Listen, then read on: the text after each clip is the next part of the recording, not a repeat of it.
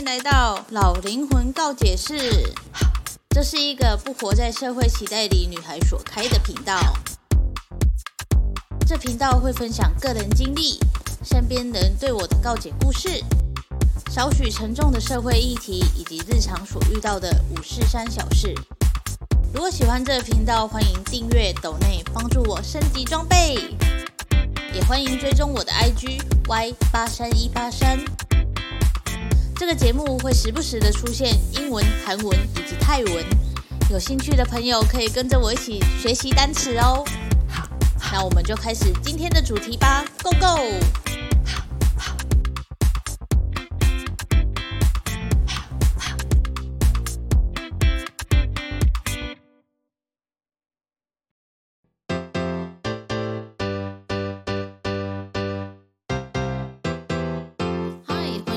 老灵魂告解释，今天我们来聊聊人的一生中会有几个老师吧？大家有算过吗？我昨天要录这一集的时候，我就想说我要来算一下。可是我发现我们人的一生中会遇到的老师超级多诶，从你上学开始就遇到一堆一堆老师嘛，从幼稚园可能就会有你的班导师，幼稚园就有班导师吗？幼稚园是教班导师吗？反正就是主要的导师，然后旁边还会有一个辅助的老师，是不是？然后国小开始就会每个年级就换一个班导嘛，那换一个班导之后，可能还会有什么呃自然课的老师或者是什么的。高中开始就也是就是数学、英文什么什么的，都是不同的老师。我个人觉得呢，老师在人的成长过程中是非常重要的角色，就跟你的家庭一样，因为除了家庭之外，是最先遇到的就是学校嘛。学校算是嗯未成年版的小型社会嘛，对不对？然后老师又是就是比你年长，所以你会知道要听他的话，就是我们的。家庭教育就是这样嘛，一定要听长辈的话，所以你肯定会听老师的话，你会尊重老师啦，应该是这样讲。我对我从以前到现在有印象的老师没有几个，我甚至叫不出他们的名字，大概是每个阶段记得一个老师，我就觉得我很厉害了。老师这个角色在成长过程中到底有多重要，我们就来聊聊吧。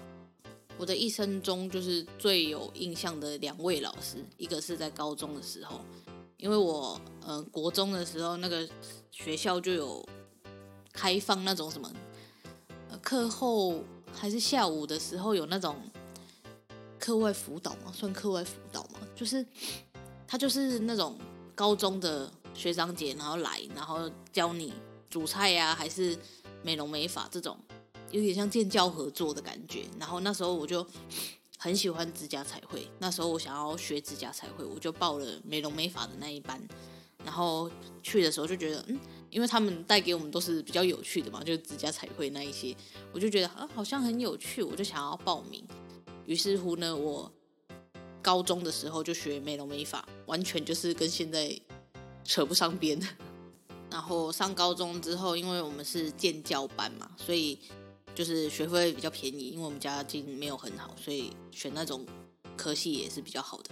Amton 呢，就是高中的那一个导师，他就是非常的怎么讲严厉吗？他就是那种人家看到就会退避三舍的那种脸，然后很严肃，然后他不会用爱的教育，他都是用打骂教育。虽然说不能打人啊，但是他就是。会有那种，因为我们都是要卷人头干嘛的？因为我是美发班，然后我们要卷人头，然后他如果就是没有在限时内卷完的话，他会叫我们拿着人头，然后去操场跑步，然后就很多人在看这样一种体罚吧。他可能觉得这种模式是有用的，可是我就真的很讨厌这种，就是这种罚人的方式。然后也因为他这样的教导方式，所以我。在高中三年就完全对美容美发完全没有兴趣，就是他的那种教导方式会让人家就是不想要继续学这类，然后我就是这种人，虽然说一开始想要学美容美发是我自己选的，但是因为遇到了这种老师，所以我完全就是不想要继续学这类型的。所以那时候要统测的时候，我我们那时候是统测呢，就是我虽然没有去转系考，就是跨科别考，那个好像叫做跨科别考，反正我就没有转，我就一样是以家政类的方式去报考我想要的科系这样。然后我读书也不是很厉害啦，反正就是误打误撞就进到大学这样。反正呢，那时候在签那个高中的毕业纪念册的时候，我们老师就跟我讲一句话，他就说，因为我想要做的是影像，影像相关，然后他就跟我讲说，你要的那一种没有了，你要的那一种坐在椅子上就可以赚钱的工作没有了。就是一直就在唱衰我，然后跟我讲说，你那种都要英文很好，你英文很好吗？什么之类的，然后我就觉得很傻眼。我觉得你身为一个老师，你应该是要去鼓励你的学生，不管你的学生有没有继续走美容美发这种行行业，但他不是，他是只要没有人继续走美容美发，他就会想要 就有点唱衰人家，就觉得说好像这个世界只只剩下美容美发一样可以做。当下我听到的时候，我其实就是嗯笑笑的这样，因为我也不是很想给他签名啊，但是他就是老师嘛。于是乎呢，我就在心里想说，我就证明给你看，坐着用电脑也可以赚钱。于是乎，我现在就是每天都坐在电脑前面呢，然后就越来越胖啊哈哈。这是第一个让我印象很深刻的老师，是非常印象非常差的老师。就是我是一个，就是毕业之后就不会再回学校的那一种人，因为我觉得回去你也不认识其他人，为什么要回去？所以很多人就会，就是有些人会去打卡说啊，多久之后回到学校，感觉一切都很熟悉什么之类的，我都会卖靠仔啊，我就是觉得不理解啊，为什么要回去？你除了老师之外，你什么人都不认识诶，那你去那边干嘛？然后如果说你跟老师感情好就算了，像我这种。就是对什么人都保持一定的距离的，我就觉得没有回去的必要。所以我也不知道那个老师现在过得怎么样，但我也不 care 啦。第二个老师呢，就是我大学遇到的老师了，拍手。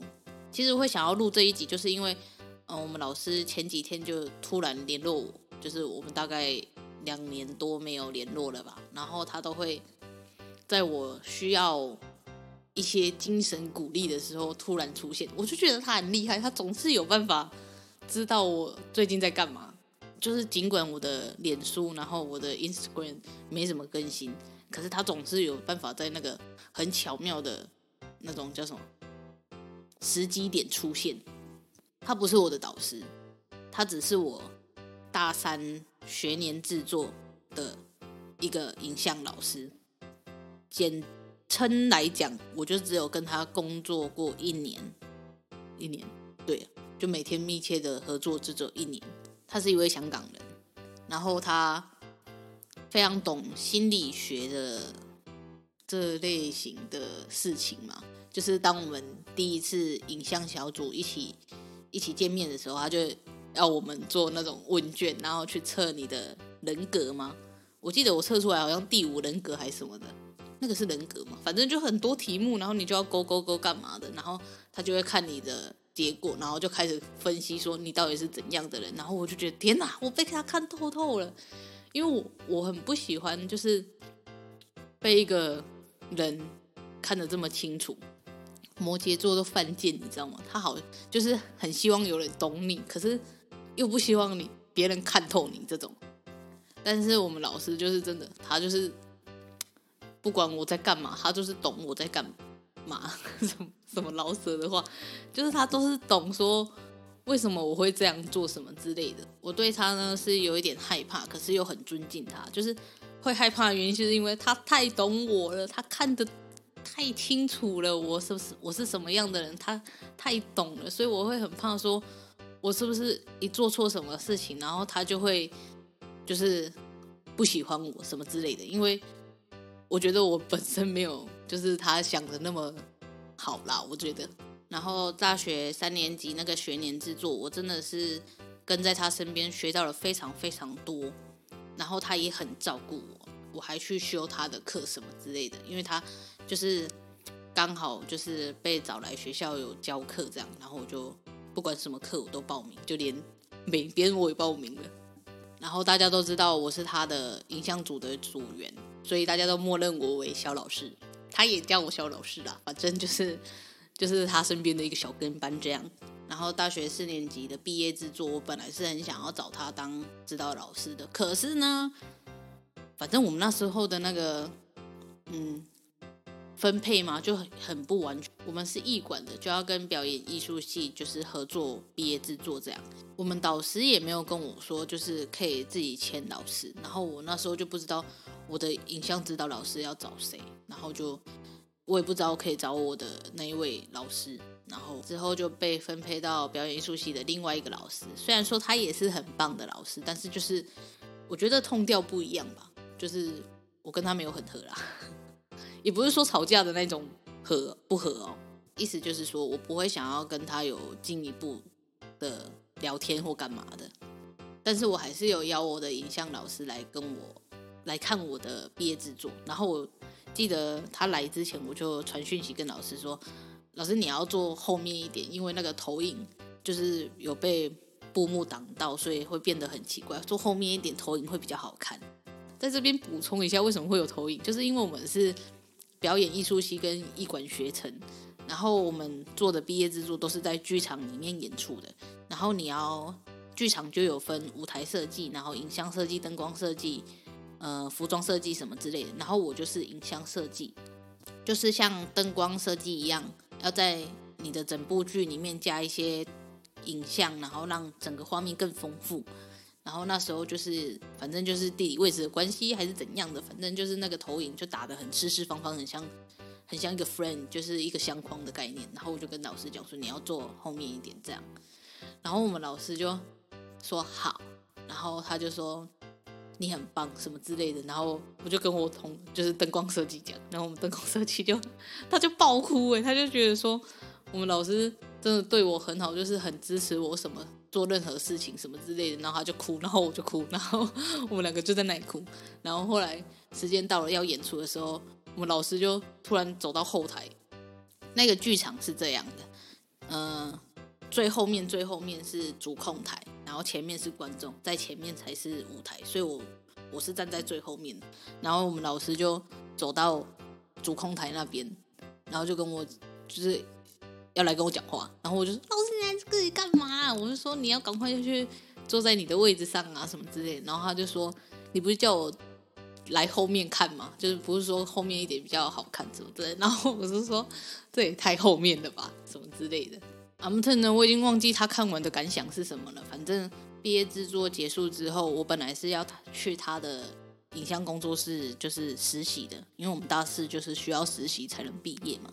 然后可是那时候我就也是有申请要去韩国交换的机会，然后一开始就觉得说啊自己没忘，就去韩国的交换机会没有忘了这样。然后我就跟老师说：“哎，老师，我什么什么时候要去你那边签？”合约这样，因为他就在台南，然后我们树德是在高雄嘛，所以很近，所以我很就是会骑车过去找他这样，然后他都会说好啊好啊来啊什么之类的。结果好死不死的，我就通过了韩国的交换生申请，其实是候补啦，然后反正也是一段黑暗史，之后再分享给大家。然后我就去韩国了，然后我记得我去韩国的时候，我完全就是。就是因为我课已经修满了，我已经大四，所以我其实不缺学分。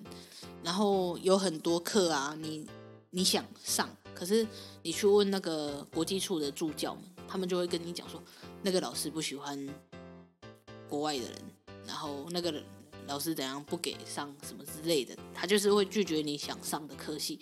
所以我到最后，就是除了英文课，我就没有上。然后那个英文课呢，我还是上了三堂。我就没有再去上了，然后那个英文老师就是外国人，然后他是国际处的，有点像主任吗还是什么的，反正就是在国际处里面的人。可是我们每天都会去国际处，你知道吗？因为去上语学堂之前就会去国际处那里稍微问候一下，这样。我记得我就逃课逃到就是整个学期都快上完了，然后去国际处的时候，刚好就遇到那个 那个老师叫什么 Simon 吗？还是什么的，忘记了，反正还是 Sam，反正呢，他就看到我，然后他就叫我过去，然后就用英文跟我讲说，你翘掉我每一堂课，然后我就跟他讲说，嗯，我想要继续多了解一下韩国，然后他就说，那这样我没办法给你学分，我说没关系，没关系。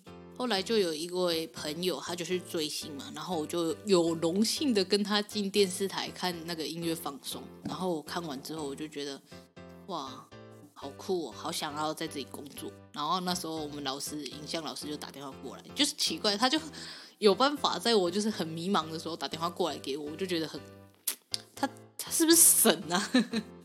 然后我们就聊天，然后他就跟我说。那你现在想要做什么？这样他都会这样问我：“你好吗？你想要做什么之类的？”然后我就跟他讲说：“嗯，我看到韩国这种文化，我其实蛮想学习的。”然后他就会支持我说：“那你就去申请啊，去找办法，就去想做就去做这样。”然后我就觉得很感动。当然最后还是没有了，因为那也不是那么好申请，而且我的韩文还没有很好，所以我就没有，就是我有寄。英文的申请信吗？应该这样讲嘛。反正就是我有寄过，可是就是没有回应嘛，就石沉大海。总而言之呢，我在韩国待了半年之后，我就回来，然后我还是需要实习的那个名额，我就 我就还是很就是你知道很不要脸的，就去跟老师说，老师可以给我实习名额吗？然后他就说好，但是我没有在那边工作，就是我挂了一个老师的。嗯实习名额，可是我先去找其他工作，因为我这样就是还没有毕业，但是我算是毕业了，听得懂吗？就是说我现在就是卡了一个实习，所以没办法毕业，但其实我已经可以毕业了。总之呢，我就去找了其他工作，因为老师的工作室是接案的，所以他不可能就是养了一个我这么没有生产力的人在那边，所以我就去找了其他工作，但是。我需要实习的那个合约，我就有跟老师说，就老师就有让我这样做就对了。然后之后再去找老师的时候，老师就是有办法看出我的状况，我真的觉得他很厉害，就是他有发现我其实过得没有很好了，然后就给我一千块，他就是有点像给予我这一千块，然后要我好好生活的概念。但我其实也没有不好生活了，我只是觉得。我未来很迷茫，就是好像没有走在对的道路上的感觉。然后这一千块到现在都还没还，因为呢，我就是起起伏伏嘛，而且又遇到过过世，就是花的钱很多这样。然后就老师有时候就会想到我，然后他就问我说，就会密我，然后就问我说你好吗？然后我就说，我就会跟他讲说我很好啊，尽管不好也是要说好嘛，对不对？然后。他就会问我说：“那你现在在做什么？”然后我就会把我的事情跟他讲，因为我我不知道为什么他就是有办法让我把我想做的事情都跟他讲。然后我就跟他讲，然后他就说：“我就跟他讲说，老师，我可能会换跑道，因为我不想要再走影像这一条路了。”然后他就跟我讲说：“如果可以让你更进步、更快乐的话，那你就去换。你要就是快乐的做每一件事，不要被生活打倒这样。”然后我每次看到，我就觉得。很感动呢，我就想说，哦，怎么会有这种老师？就是人的一生中，真的老师很重要。他就是总是有办法，在我很迷惘、很很不知道该怎么做的时候出现，然后讲了一句，你看你其实也不是什么很重要的话，可是他就是有办法打动到我。他不会像高中的那一个老师跟我说，你就是不行，你就是做不到。他不会唱衰我，他反而是支持我。不管我要不要改变跑道，不管我在做什么，他就是无条件的支持我这样。然后之后的两年就没有再起联络了。然后就到昨天还前天吧，反正就一月多的时候，他就因为我有分享我们家年菜在 Facebook 上面，然后他就问我年菜。然后我觉得他其实不是真的想要吃年菜了，是要来关心我到底怎么样。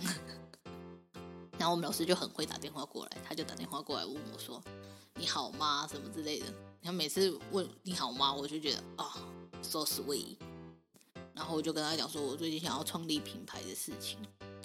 然后他就会：“好啊，好啊。”然后说：“那你把档案传给他一下啊，我他可以帮我看看啊，有什么需要改的啊。然后我就觉得，天哪，老师真的是，他真的是我最喜欢最喜欢的老师。然后他挂掉电话的时候，他会说“我爱你啊”，就是你知道那个香港人的语气。然后我就会说“我也爱你啊”什么之类的，就很很三八。然后他就会跟我说他是我的粉丝，背后的意思就是他会一直支持我啦。然后我就觉得很感动哎，就是你的人生如果能遇到这样一位老师，你我就觉得。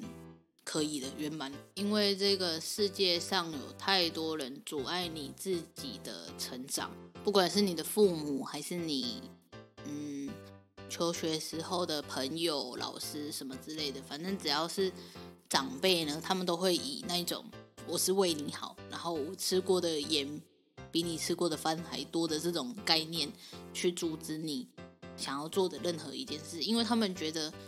风险很高，然后可能他们自己做过，然后没有成功，他就会觉得说，哦，你做的话也不会成功，因为他没有成功过，所以你也不会成功，所以就会，我就觉得是有一点在什么什么都打压你的概念，像我我妈就是这种状况，因为她做的事情很多嘛，废话，她都已经几岁了，她当然做的事情很多，所以当我想要做我自己想做的事情的时候，她就会觉得说没有必要。会不成功，不要浪费时间，不要浪费钱，什么之类的。可是我的想法是，我就还年轻，我还没有三十，我才二十八。可是为什么要这样一直打枪我？我能，我知道你做过，然后你可能不成功，可是我没有做过啊。那我不成功的话，那就不成功啊。我还没三十，我还二十八而已。我为什么不能挑战一下？我挑战过了，我知道那个过程是。长怎样的？我可以在这个过程中学到什么才是最重要的啊？没有人做任何事情都是一次就成功的嘛，对不对？像我们人学走路也是跌倒了好几次才才会站才会走嘛，对不对？所以当这时候有一个长辈愿意去支持你做任何事情的时候，而且他不会问得很详细哦，他就只是听到你的大概的概念，然后他就会跟你说：“好啊，去做啊。”你想做就做啊，我支持你啊，什么之类的，我就觉得哇，超感动的。我没有怀疑我自己做的事情，就是我想做的事情，我都是想过了，然后我很确定我自己会去做，而且也知道会做到，我才会去讲出来。我不知道老师知不知道我这个想法了，但是他就是 always 在支持我，我就觉得非常的感动。记不得所有老师没有关系，因为不是每一个老师都需要被记得。就是在你成长的过程中，如果他没有帮助到你任何一点事情的话，真的可以不用记住。那为什么我会记住高中的那个老师呢？因为他就是太、太、太鼻子看人了，他的教学方式呢，太不符合这个社会了，是这样讲吗？反正就是太、太过严厉，然后太过。看不起其他行业的人，应该也不是看不起啊，就是他就觉得我们这些女生就是就只能走美容美发，好像跟他的命是一样的，所以我就觉得这个老师也是让我记一辈子，就是记一辈子，就是他跟我讲说，你要做的行业不可能就是坐在椅子上就可以赚钱，然后你要英文很好什么之类的。虽然我现在英文还是没有很好，但是我觉得我的英文就是比他好。这老师呢，算是让我就是想要。证明给他看，就是坐在椅子上就可以赚钱这件事，所以我现在就是正在坐在椅子上赚钱。毕竟我是影像剪接嘛。那我的香港影像老师呢？他就是我永远的精神支柱吗？我不知道这一集他会不会听到了，可能不会听到。我应该要传给他听吗？不知道哎，我会害羞。然后你是不是觉得说？我们人只要大学毕业之后就不会再遇到老师。我原本也是这样想的，结果你知道我现在还有一个老师吗？我还有一个泰文老师诶。我们人就是要活这么久嘛，所以就会有各种状况，然后不断的在学习。然后我今哎去年二零二一年就开始学泰文，所以我又有一个泰文老师。那我有想说，我今年二零二二年想要去学吉他，那我是不是又会有一个吉他老师？想要学唱歌，就会有一个唱歌老师。所以，我们人一生中到底有几个老师啊？我觉得真的是很无止境的。可是，你要遇到好的老师真的是可遇不可求的，所以大家有遇到什么令人印象深刻的老师吗？不管是好的还是坏的，留言给我知道吧，我想要知道呢。最后想要跟我们老师说，I always love you。这就是今天的老灵魂告解室，我们下次见，拜拜。